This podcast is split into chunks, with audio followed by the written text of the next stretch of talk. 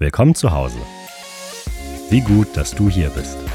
Wir als Ecclesia Church wünschen dir viel Spaß beim Anhören der Predigt.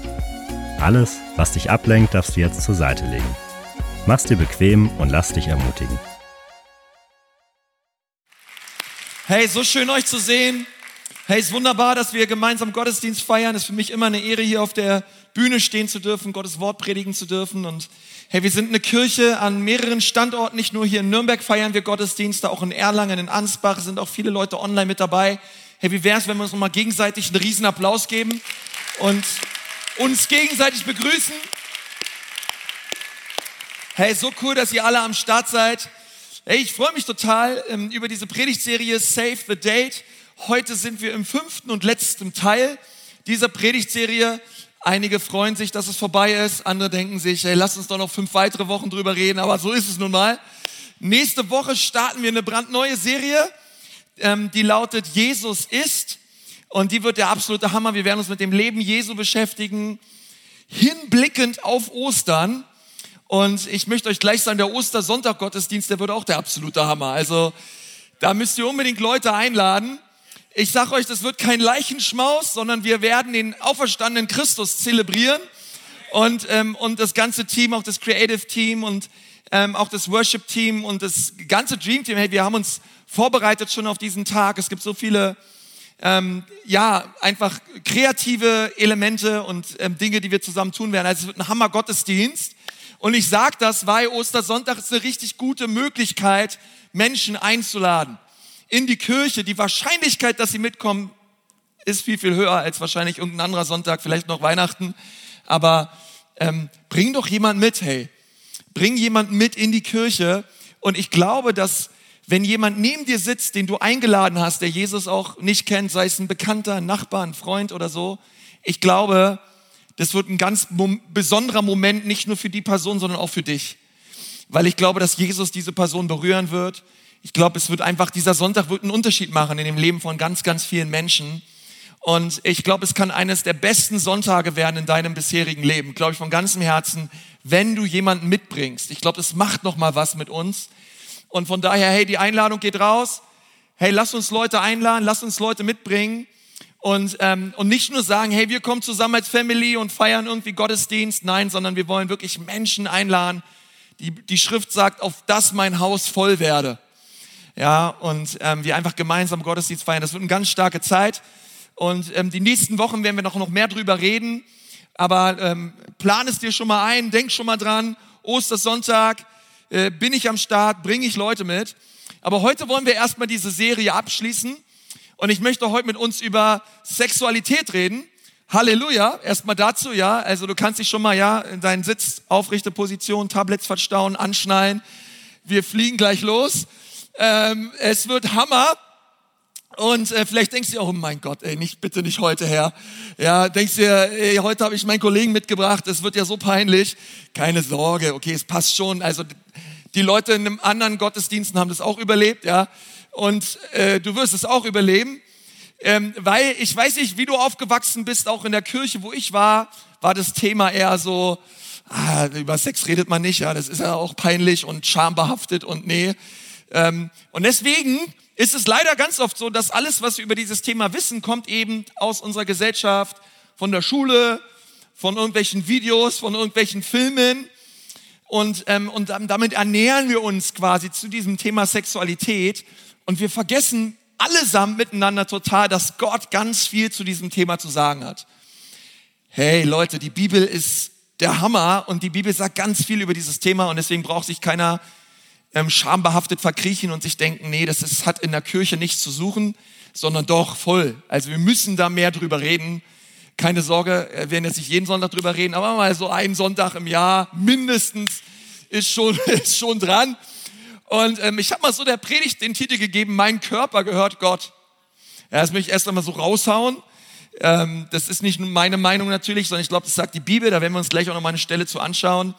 Aber wir starten erstmal so ein bisschen mit äh, den Basics, ähm, wenn es um dieses Thema geht. Und äh, wenn du deine Bibel dabei hast, hol sie gerne mal raus. Römer 12, Vers 2. Also Paulus schreibt an die Christen in Rom Folgendes. Er sagt, deshalb, orientiert euch nicht, sagt mal nicht. Ja, wir fangen erstmal damit an, was wir nicht tun sollten und woran wir uns nicht orientieren sollten. Und er sagt, orientiert euch nicht am Verhalten und an Gewohnheiten dieser Welt. Das ist erstmal ein steiles Statement, weil ich da gleich merke, gut, die Bibel möchte nicht, dass ich mich eben an den Maßstäben, Gewohnheiten und dem Verhalten unserer Gesellschaft und Kultur richte. Das ist erstmal ganz wichtig für dich zu verstehen. Also ähm, Jesus möchte, dass du anders lebst. Er sagt, unsere innere Orientierung ist nicht gemäß dieser Welt. Und dann sagt er weiter, sondern lasst euch von Gott durch Veränderung, ähm, lasst euch von Gott durch Veränderung eurer Denkweise in neue Menschen verwandeln. Und Paulus sagt gleich von Anfang an, die Art und Weise, wie wir uns nicht dieser Welt anpassen, lautet, lass dein Denken erneuern. Also wie passe ich mich nicht dieser Welt an? Wie orientiere ich mich nicht mehr nach den Maßstäben dieser Gesellschaft und dieser Kultur, indem ich mich verändern lasse in meinem Denken von Gott? Okay, das ist ganz wichtig. Also Gott ist es nicht egal, was da zwischen deinen beiden Ohren abgeht, sondern er möchte dein Denken verändern. Und es gibt so viele Christen, die sind schon vielleicht jahrelang gehen sie in Kirche, singen Lobpreislieder und merken aber, dass sich ihr Leben irgendwie nicht entscheidend verändert. Und ich glaube, es liegt daran, dass sich dein Denken nicht verändert. Aber es beginnt beim Denken. Okay? Also Jesus sagt nicht einfach nur veränder dein Verhalten. Nein, er sagt, bevor du dein Verhalten veränderst, möchte ich zuerst dein Denken verändern, weil dein Denken bestimmt über dein Handeln. Und es wäre deswegen viel zu kurz gegriffen, so eine Predigt ranzugehen und zu sagen, die Bibel sagt, du sollst das nicht und das nicht und das nicht. Sondern zuallererst möchte dein himmlischer Vater, der dich liebt, der möchte erstmal dein Denken verändern. Er möchte, dass dein Denken immer mehr konform geht mit seinem Herzen. Die Bibel sagt an einer anderen Stelle, sagt Paulus, dass er uns den Helm des Heils gibt. Und dieser Helm des Heils, der ist ganz wichtig, weil den müssen wir aufsetzen, damit ähm, wir wissen, wir sind nicht Opfer einfach unserer Gedanken, sondern du und ich, wir dürfen entscheiden, was wir zulassen und was nicht. Du musst nicht einfach alles zu Ende denken, was in dein Denken kommt, sondern du hast gemäß dem Wort Gottes die Kraft, Nein zu sagen, weil du weißt, wo dieser Gedanke dich hinführt.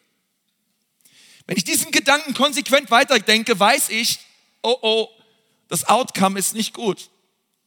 Deswegen setze ich dem einen Riegel vor und entscheide mich, das nicht zu denken.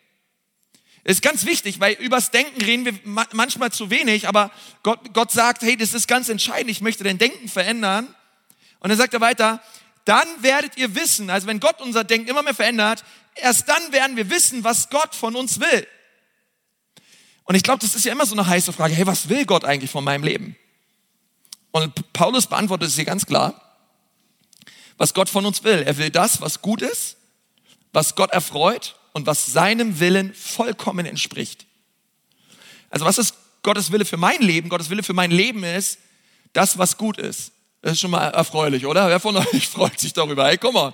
Gott möchte das, was gut ist, das, was sein Herz erfreut und was seinen Willen entspricht.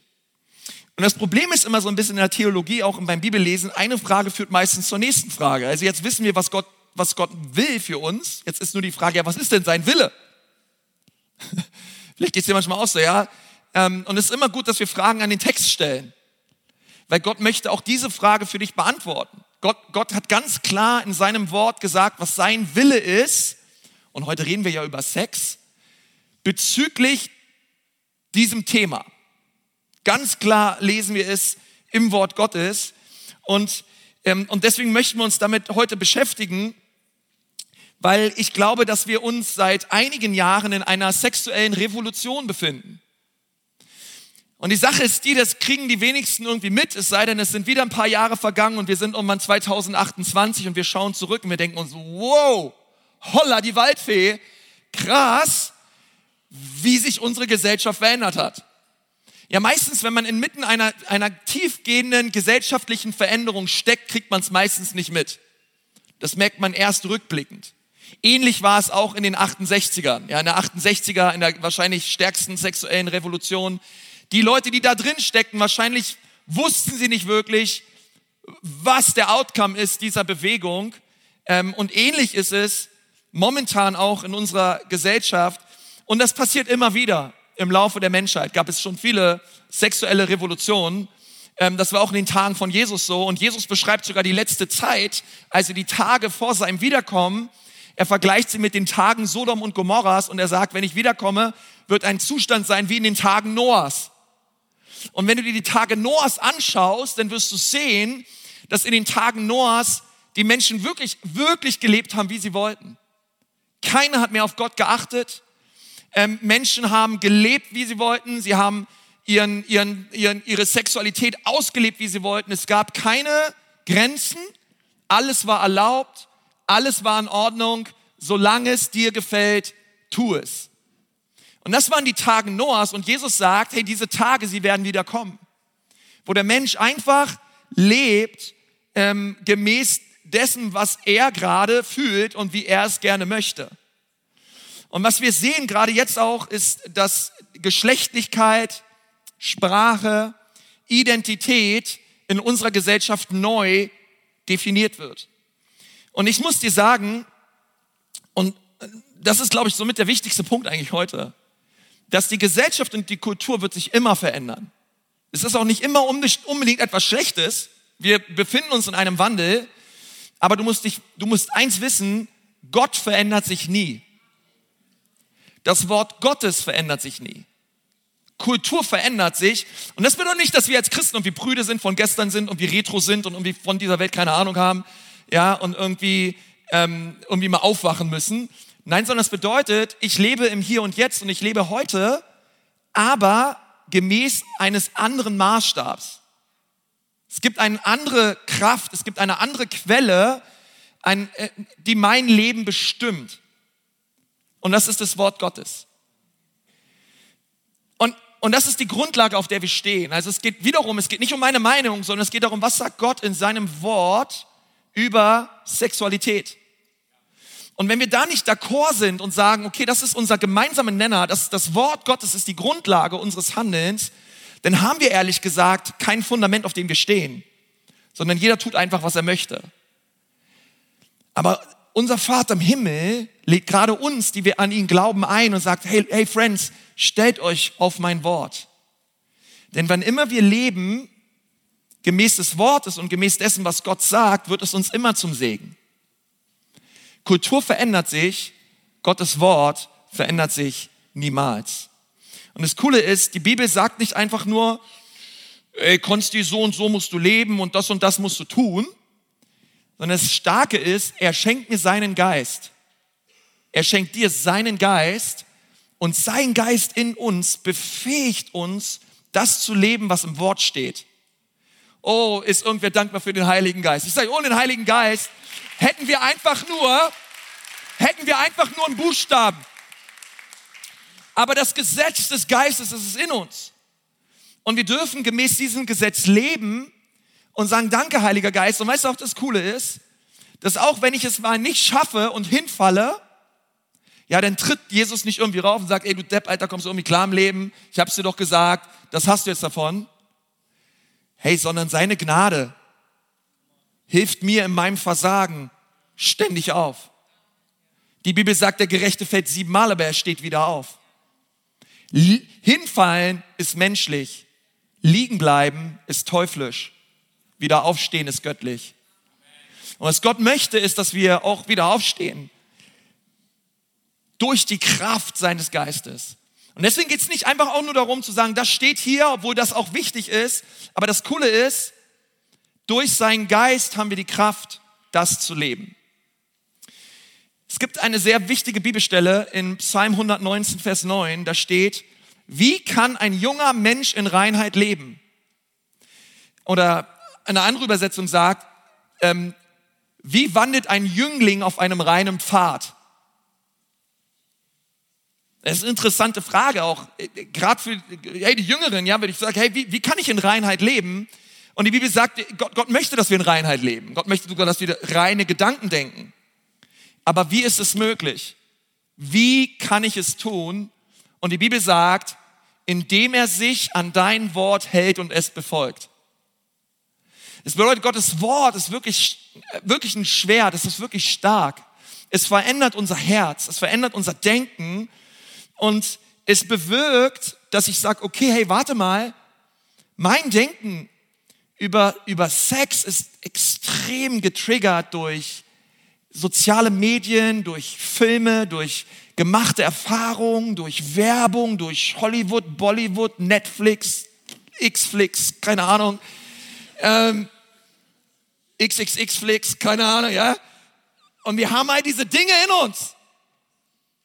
Und, und auf einmal sagt, sagt die Bibel, hey, warte mal, hey, weißt du, wie du wieder auf diesen Pfad der Reinheit kommst? Hey, öffne mein Wort. Geh mit einer Sensibilität meines Geistes daran und sag, Herr Jesus, ich, ich lese etwas in deinem Wort, aber mein Leben schaut anders aus. Bitte hilf mir, Heiliger Geist, das zu leben, was in deinem Wort steht. Und das ist Gottes Maßstab. Gott, Gott, Gott hat einen, einen anderen Maßstab, an dem wir uns richten sollen als diese Welt. Und da bin ich sehr, sehr dankbar für. Und ich möchte dir gleich sagen, Sex ist ein Geschenk Gottes eine Überlegung Gottes. Etwas, was Gott sich in seiner Weisheit und Allmacht und Herrlichkeit überlegt hat und was er der Menschheit geschenkt hat. Sex ist nicht vom Teufel, Sex ist nicht ähm, komisch, schmutzig, irgendwas Dreckiges, sondern Sex ist der Hammer, weil es von Gott kommt. Gott hat sich Sex überlegt und die Bibel redet da extrem viel drüber. Es gibt eine Bibelstelle im, in Hohelied 5, da heißt es, mögest du dich an der, an der Frau deiner Jugend erfreuen und müssten, mögen ihre Brüste dich ewiglich berauschen. Ich so denke, ey, Hohelied, Alter, das ist echt krass, peinlich auch, aber so denkst, ey, mögest du dich an deiner Frau erfreuen, mögen ihre Brüste dich ewiglich berauschen. Weißt du, was dieses hebräische Wort für berauschen da ist? Das hebräische Wort bedeutet Yabadabadu. Ja? Ähm, und dann denkst du so, ey, ich meine, hey, Gott, Gott hat, come on, Gott ist nicht, Gott ist nicht irgendwie hinterm Zaun oder irgendwie prüde. Hey, nein, nein, die Bibel hat, hat da richtig viel zu sagen. Und, ähm, aber es wichtig ist, dass wir, dass wir sehen, hey, Sex, Sex ist aber auch was Heiliges, es ist ein Geschenk und es ist etwas, wo Gott sagt, hey, wenn wir es gebrauchen, da gibt es eine Gebrauchsanweisung für. Und meine Erfahrung ist mittlerweile seit 13 Jahren Pastor sein, dass in meinen Gesprächen mit Ehepaaren und das, was wir in der Seelsorge auch hören und was ich mitkriege, auch in unserer Gemeinde, in anderen Gemeinden ist, dass es, ich weiß nicht, kaum etwas gibt, was den Menschen so sehr kaputt macht, wie falsch gelebte Sexualität. Weil es ist, es ist, es ist auf der anderen Seite auch brandgefährlich, wenn wir es wenn wir es nicht so leben, wie Gott es möchte. Und Gottes Maßstab ist deswegen sehr klar. Was ist Gottes Maßstab? 1. Mose 2, Vers 24. Darum verlässt ein Mann seine Eltern und verbindet sich so eng mit seiner Frau, dass die beiden eins sind mit Leib und Seele. Ja, das ist so das allererste Mal in der Bibel, wo wir eine Idee davon bekommen, was es bedeutet, nach Gottes Maßstäben zu leben. Ein Mann verlässt Vater und Mutter und ähm, in der hebräischen Tradition war es so, dass sie einen Bund eingegangen sind. Beref, ja dieses Wort, man hat ein Band zerschnitten und man ist einen Bund eingegangen, man hat manchmal auch Tiere geopfert und man hat gesagt, hey, das, was wir hier beide tun, das ist nicht nur etwas zwischen uns, sondern es ist auch etwas zwischen Gott und uns. Es ist immer dieses Dreieck. Eins plus eins macht drei. Und wir gehen einen Bund ein. Und das bedeutete auch in der damaligen Zeit, hey, diesen Bund, ähm, ey, den, den werden wir halten in guten und in schlechten Zeiten. Und Gott wird uns dabei helfen. Gott wird uns dabei helfen. Und es ist etwas Wunderbares. Also die Ehe ist ein Bund zwischen einem Mann und einer Frau. Einen Mann und einer Frau gehen einen Bund miteinander ein. Kein Vertrag. Weißt du, ein Bund basiert auf, ein Bund basiert auf ein verbindliches Versprechen. Ein Vertrag basiert auf gegenseitigem Misstrauen. Einen Vertrag schließe ich ab, weil ich dir nicht vertraue und dann lass uns das mal vertraglich regeln. Deswegen haben wir Handyverträge, deswegen gibt es sogar Eheverträge, weil Leute sagen, hey, unterschreib das lieber, weil wenn das hier mit uns beiden doch nicht so gut geht, ich möchte mich finanziell ja, absichern. Ähm, und, und warum? Es ist Misstrauen da von Anfang an. Und, und das ist so einfach in unserem, in unserem Verständnis so wichtig, dass Gottes Maßstab es ist, dass ein Mann und eine Frau miteinander heiraten im Bund der Ehe und dass sie in diesem Bund der Ehe das Geschenk der Sexualität auspacken. Sex gehört also in einen Rahmen.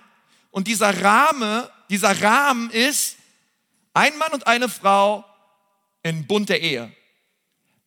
Alles, was außerhalb von diesem Rahmen ist, nennt die Bibel Unreinheit. Ein Mann, eine Frau gleich Ehe gleich Sex. Alles andere nennt die Bibel Unreinheit. Und ich möchte das gleich mal sagen, weil denkst du vielleicht, ey Mann, Alter, der da oben, ey, der, der, der mischt mir einfach auch noch das letzte Fünkchen Freude Raum.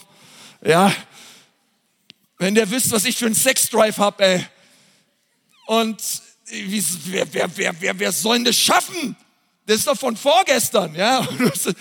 Du bist schon völlig verzweifelt und denkst dir, hey, Gottes Maßstäbe, und das möchte ich gleich sagen, sind nicht da, um dir deine Freude zu rauben. Gott möchte, dass du glücklich bist. Absolut. Amen. Gott möchte, dass du extrem glücklich bist und dass du extrem fröhlich bist. Und er möchte es für dich, er hat Hoffnung für dich. Ähm, aber ich möchte dir auch sagen, Gott möchte dich schützen. Gott, danke, Schwester. Äh, Gott, Gott möchte dich schützen. Okay, er möchte nicht nur, dass du glücklich bist, sondern er möchte dich auch schützen. Ähm, bisschen wie beim Tennis, ja, oder beim Golfen so. Ähm, und Gott sagt, hey, come on, danke Jesus. Einfach wichtig. Alle Eltern denken sich hier, hey, meine Kinder müssen das alle hören hier, ja.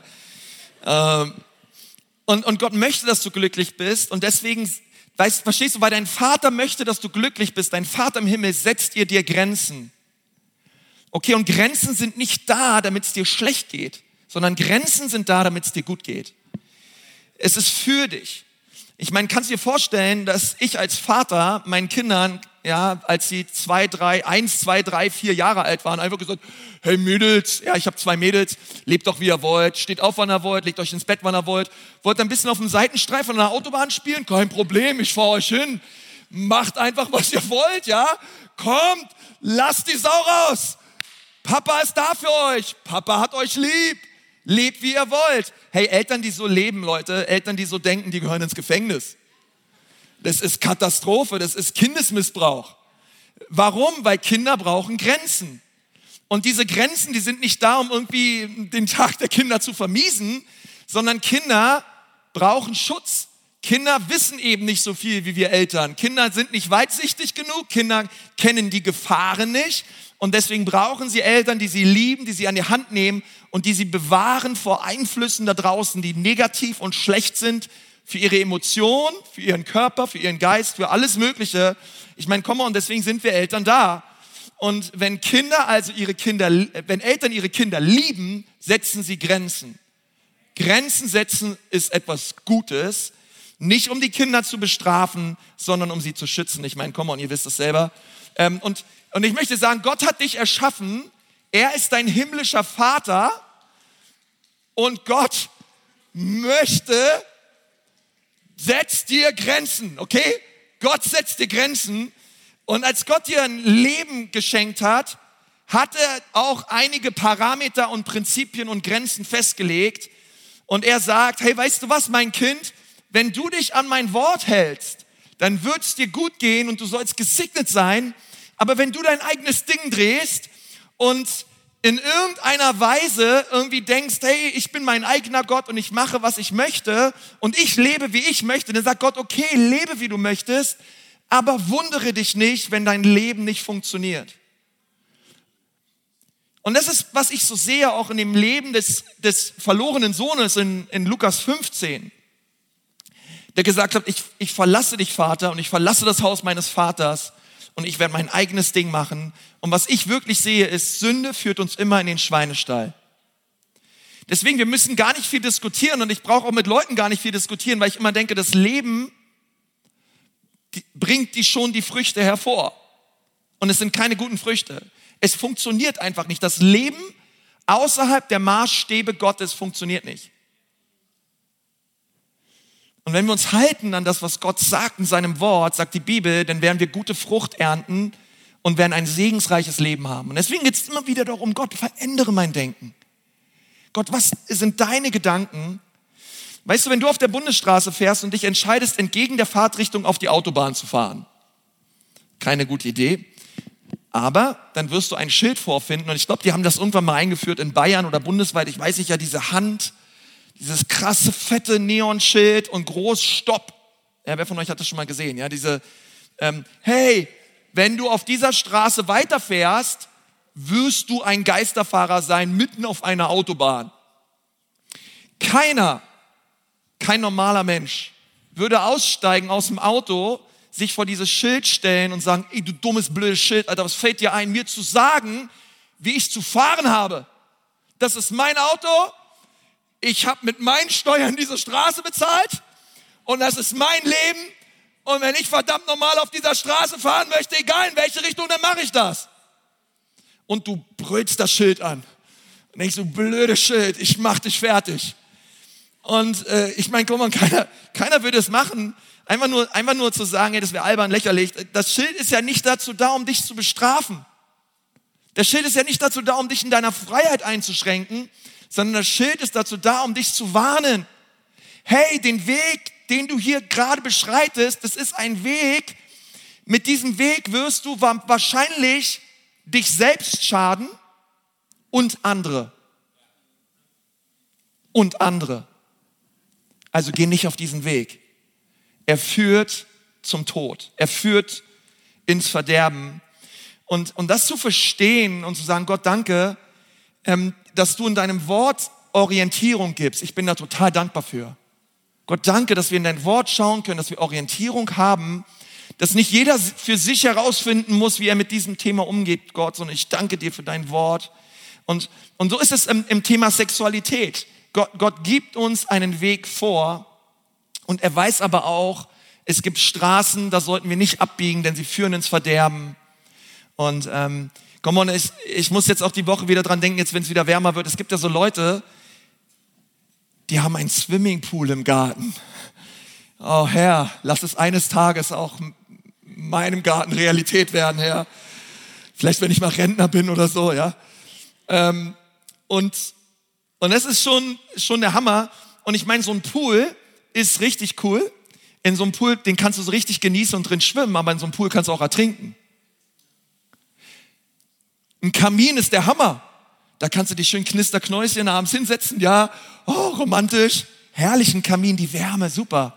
Ja, so ein Kamin kann auch dein ganzes Haus abfackeln wenn du ihn falsch benutzt.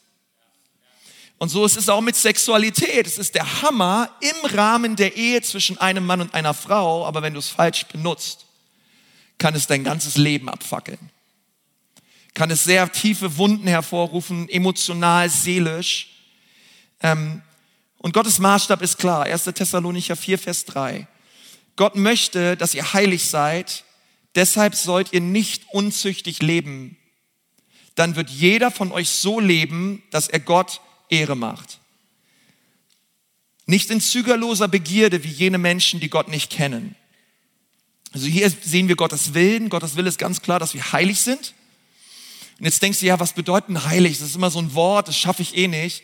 Möchte gleich sagen, heilig sein bedeutet nicht perfekt sein. Heilig sein bedeutet nicht, dass du alles richtig machst. Heilig sein bedeutet nicht, dass du fehlerfrei durchs Leben gehst sondern heilig sein bedeutet, dass du abgesondert bist. Abgesondert bist für Gott, dass du nach einem anderen Maßstab lebst im Leben. Und es bedeutet, dass du ein erneuertes Denken hast und deswegen anders denkst als diese Welt in Bezug auch auf Sexualität und dass du weißt, hey, Gott hilft mir, das zu leben.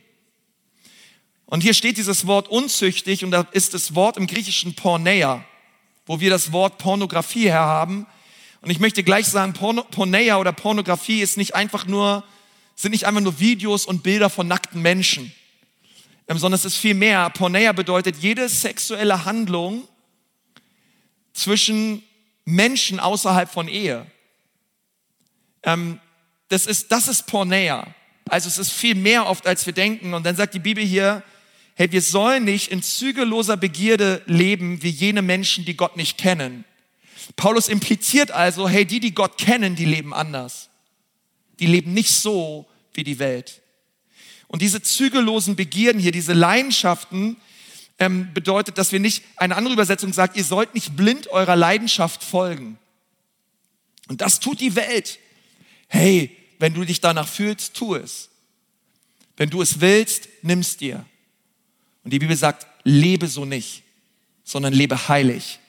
Gott hat dich zu einem anderen Lebensstil berufen. Und ich möchte dir einige, einige Lügen mitgeben über, über, über Sex und dann wollen wir gemeinsam darüber reden, wie wir anders, wie wir darauf antworten können. Die erste Lüge über Sex lautet, ähm, Sex ist eine Freizeitbeschäftigung. Ja, ist oft, dass Leute so manchmal denken, ah, ich kann noch nicht mal seinen Namen, ich kann nicht ihren Namen. Ja, was machen wir heute? Machen wir das, das, haben wir halt Sex so, ne? So, äh, ist, da ist nichts, weißt du, da ist, da, da ist, da, ist, da, da fehlt so die, die Ehrfurcht, ja, da fehlt so dieses, das ist halt was ganz Normales, was Belangloses. Ähm, und die Bibel sagt, nein, Gott hat Sex so gestaltet, dass es etwas Tiefgehendes bewirkt in dem Herzen eines Menschen.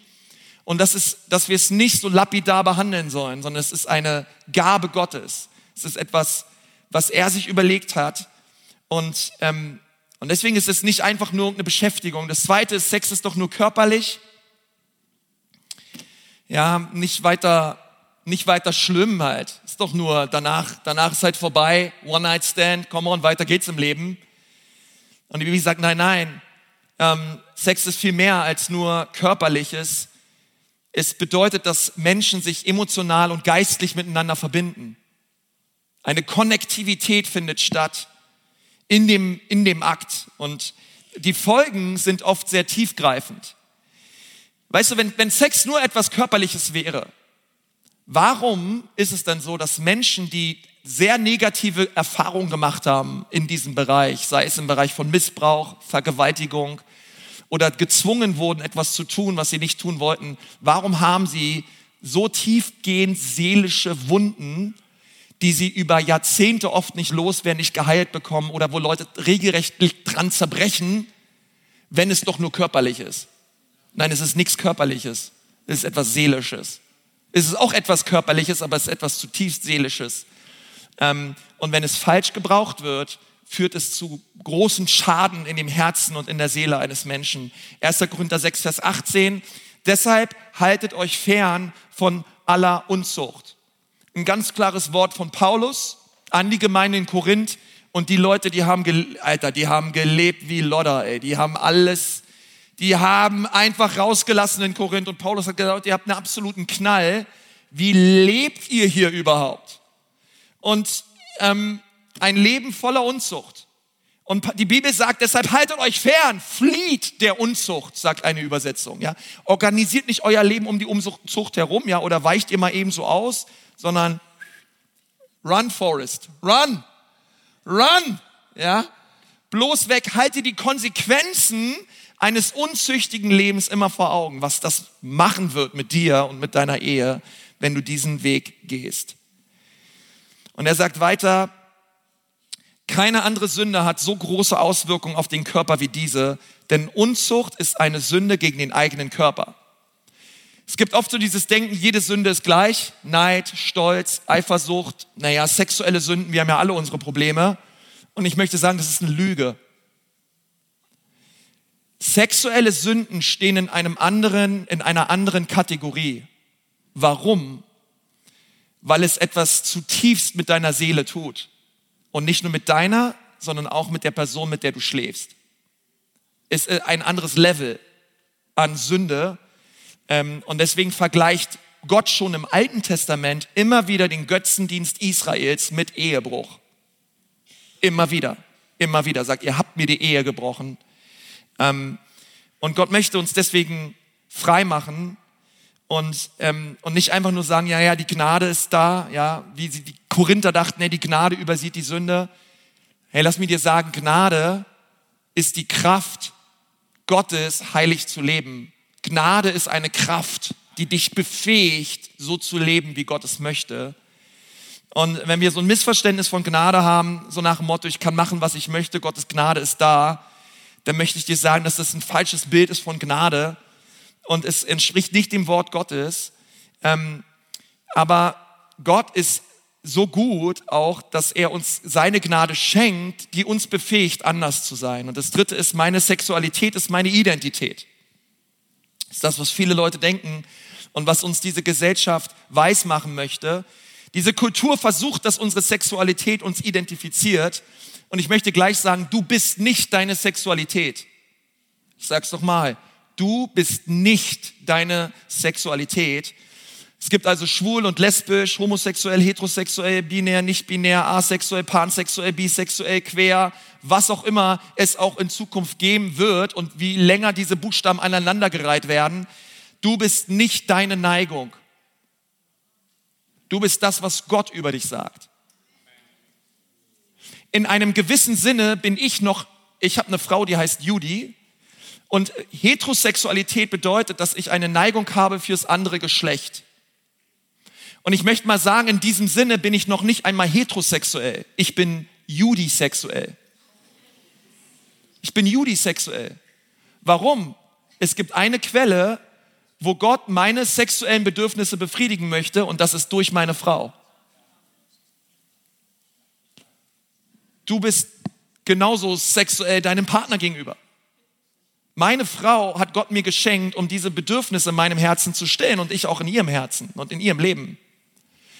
Aber ich bin nicht das, was die Kultur sagt. Ich bin nicht meine Sexualität. Ähm, und, wenn, und wenn wir diesen Weg weitergehen, ähm, er führt dahin, dass ganz viele Menschen sehr identitätslos werden und sehr identitätskrank werden, weil sie merken, heute bin ich das, morgen bin ich das, was bin ich eigentlich? Ähm, und es führt es führt uns auf einen ähm, Weg, der, der nicht gut endet. Wie können wir ähm, Antwort geben auf das, was ich gesagt habe? Ganz kurz dazu noch. Was können wir machen mit diesem Maßstab Gottes? Wie können wir darauf reagieren? Und das habe ich mich selber gefragt. Wie kann ich auf den Maßstab Gottes in meinem Leben reagieren? Das erste ist, ich kann auf Abwehr gehen. Ich kann sagen, hey, du kannst sagen, was du willst. Ähm, du liegst falsch. Ähm, und ehrlich gesagt, das schafft doch keiner so zu leben. Wach mal auf. Das entspricht überhaupt nicht der Realität. Und ich möchte so leben, wie ich möchte. Und ich, ich kann dir sagen, hey, na klar, du kannst natürlich tun, was du möchtest. Und auch Gott wird dich das tun lassen, was du möchtest. Ähm, aber Gott weiß auch, ähm, dass wann immer wir uns als Geschöpfe an den Schöpfer halten und an das, was er gesagt hat, es uns immer zu einem Segen wird. Und das Coole ist, weißt du auch am verlorenen Sohn, als er im Schweinestall war seiner Sünde, der Vater hat jeden Tag Ausschau gehalten nach ihm. Und das möchte ich dir gleich sagen, weil wenn du hier bist und du sagst, hey, du, du hast das Haus des Vaters verlassen und du bist auf Abwehr, geh dein, du kannst gerne deinen Weg gehen. Aber ich möchte dir auch gleich sagen, als Pastor dieser Kirche, wir wollen weiter Ausschau halten nach dir weil Gott dich liebt. Wir lieben dich auch. Und, und wann immer du oft bist und, und einfach deinen eigenen Weg gehst und sagst, nein, ich mache trotzdem, was ich möchte in diesem Bereich, die Ecclesia Church, was wir hier am Anfang zeigen, dieses Willkommen zu Hause, es soll eine Wahrheit sein, auch für dich. Diese Kirche soll ein Zuhause sein, und zwar für alle Menschen, die sagen, ich will zurückkommen zum Haus des Vaters. Und wir sollen sagen, hey, hier sind wir. Wir sind da für dich. Wir alle haben Fehler, wir alle sind unterwegs, ähm, aber denke nicht, dass die Türen zu sind. Denke nicht, dass die Türen zu sind. Aber es gibt einen Weg, der zum Tod führt. Die Bibel sagt in Sprüche 14, Vers 12, vor jedem Menschen liegt ein Weg, der richtig zu sein scheint, aber dennoch in den Tod führt. Und ähm, und meine Hoffnung ist es nicht, dass du auf diesem Weg gehst, aber wenn du auf diesem Weg gehst, wir wollen, ich möchte dir sagen, hey, come on. Ähm, vielleicht erinnerst du dich irgendwann dran, Gott liebt dich, der Vater im Himmel hält Ausschau nach dir und er gibt dir immer, immer, immer eine zweite Chance.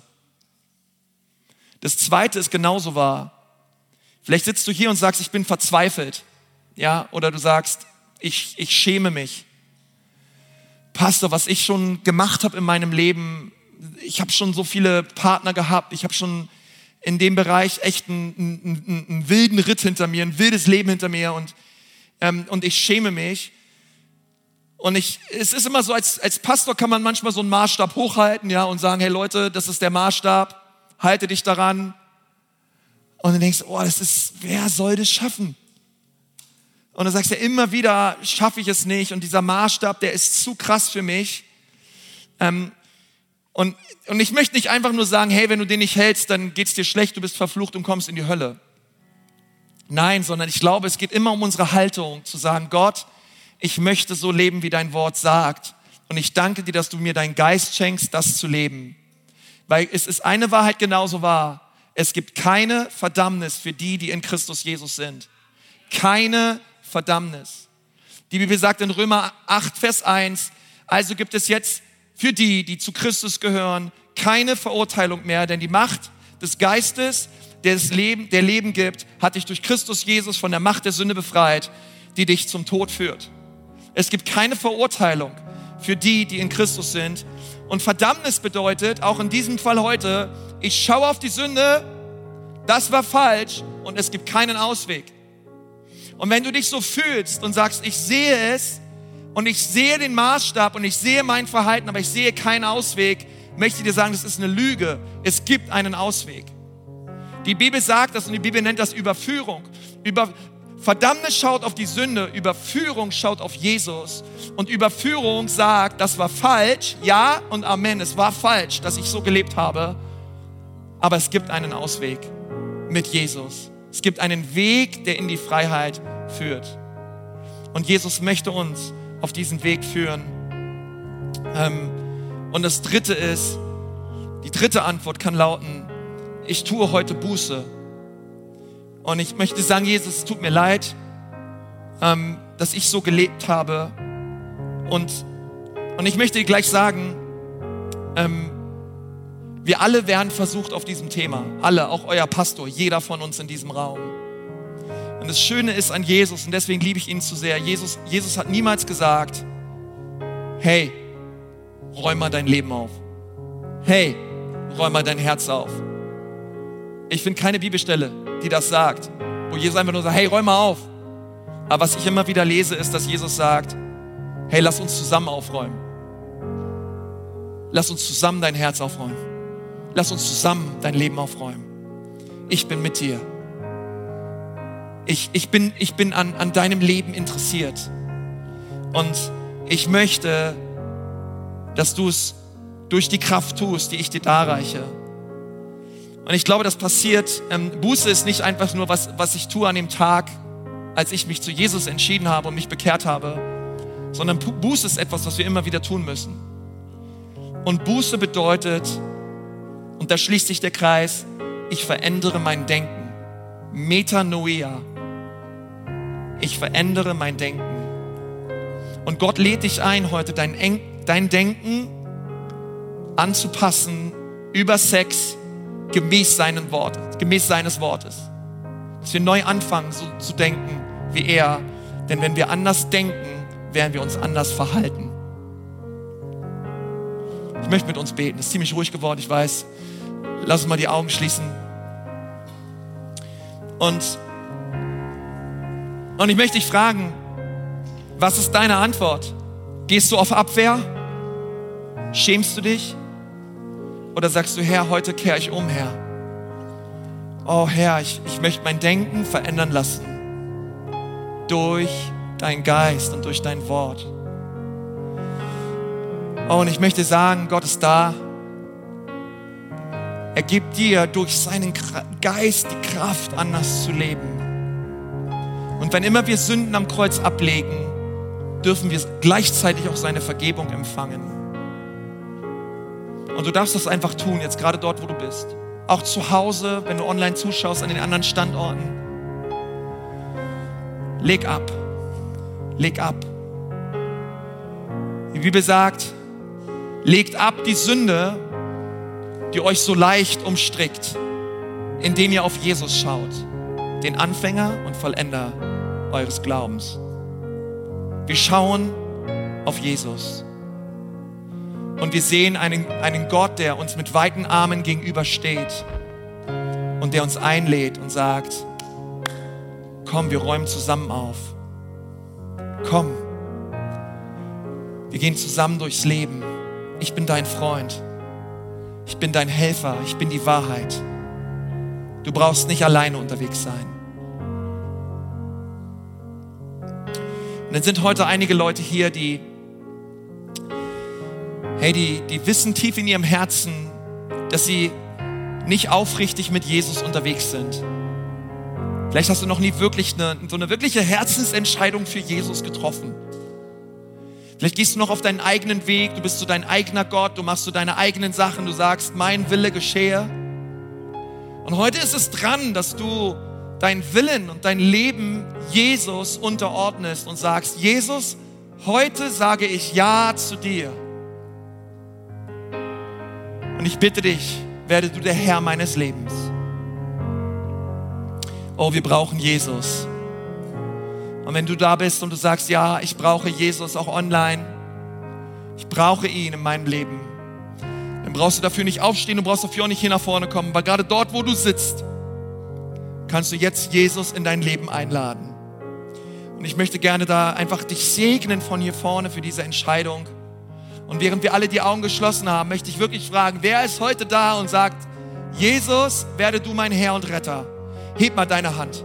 Heb sie einfach hoch und sag, Jesus, hier bin ich. Rette mich, Jesus. Rette mich, Jesus. Dankeschön, Dankeschön, danke, danke, danke, danke, danke. Hey, heb deine Hand hoch, ist die beste Entscheidung. Auch da hinten, Dankeschön, so viele Hände. Ich glaube auch online, dass Menschen sich melden und diese Entscheidung treffen. Dankeschön. Könnt die Hände gerne runternehmen. Und ich lade dich einfach ein, dort, wo du sitzt, einfach mit mir zusammen zu beten. Sag, lieber Herr Jesus, sei du mein Herr. Ich sage Ja zu dir. Ich sage Ja zu einem Leben mit dir. Und ich sage Nein zur Sünde. Und ich lege mein Leben jetzt ab, Jesus, an deinem Kreuz. Und ich empfange neues, ewiges Leben. Jesus, sei du mein Herr. Amen. Amen, Amen, Amen. Wir sind am Ende angekommen und sagen dir von Herzen Dank fürs Dabeisein und Zuhören. Wenn du dich heute für ein Leben mit Jesus entschieden hast oder dich mit uns connecten willst, lass es uns wissen. Auf www.ecclesia.church findest du alle Infos, wie zum Beispiel unsere Kontaktkarte oder auch, wie du vor Ort mit am Start sein kannst.